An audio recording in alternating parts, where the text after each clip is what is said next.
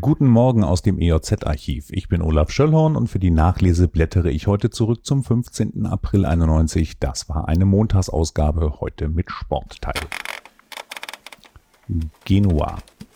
An der italienischen Küste sinkt ein Tanker und eine Ölpest bedroht das Mittelmeer rund um die Côte d'Azur.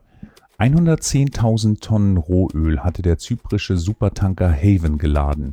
Greenpeace meldet Ölflecken auf einer Fläche von 25 Quadratkilometern westlich von Genua. Vereinzelte Ölklumpen seien bereits an der Riviera angeschwemmt worden. Experten rechnen mit dem Schlimmsten und Italiens Ministerpräsident Andreotti ruft den Notstand aus und macht damit den Weg für unbürokratische Hilfe frei. Kommen wir nach Lüchow-Dannenberg. Pizzaca. Die Kreissparkasse zelebriert ihr 125-jähriges Bestehen mit einer Feier in der Elbestadt.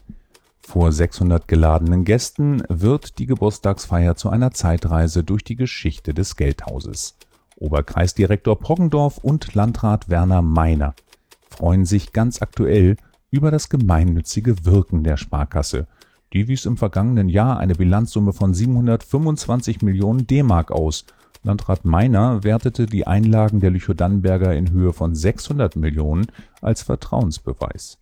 Vorstandschef Günter Morisse hebt hervor, während der vergangenen zehn Jahre sei eine Million D-Mark in gemeinnützige Einrichtungen und Aufgaben im Kreisgebiet geflossen.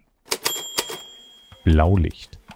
In Lomitz bezahlte ein Dackel die Schlafmützigkeit seines Herrchens mit dem Leben. Der Hundehalter hatte das Tier an die Anhängerkupplung seines Pkw geleint und vor der Heimfahrt vergessen, das Tier loszubinden. Der Dackel, der mitgeschleift wurde, musste später eingeschläfert werden. Sport. Lüchow. In Lüchow fanden am Wochenende die deutschen Meisterschaften im Gewichtheben statt. Der TuS Lüchow musste sich nach Verletzungspech in der Mannschaftswertung mit Platz 3 zufrieden geben. Platz 1 sicherten sich die Sportler des TSC Berlin, gefolgt von den Gewichthebern des TSV Regen.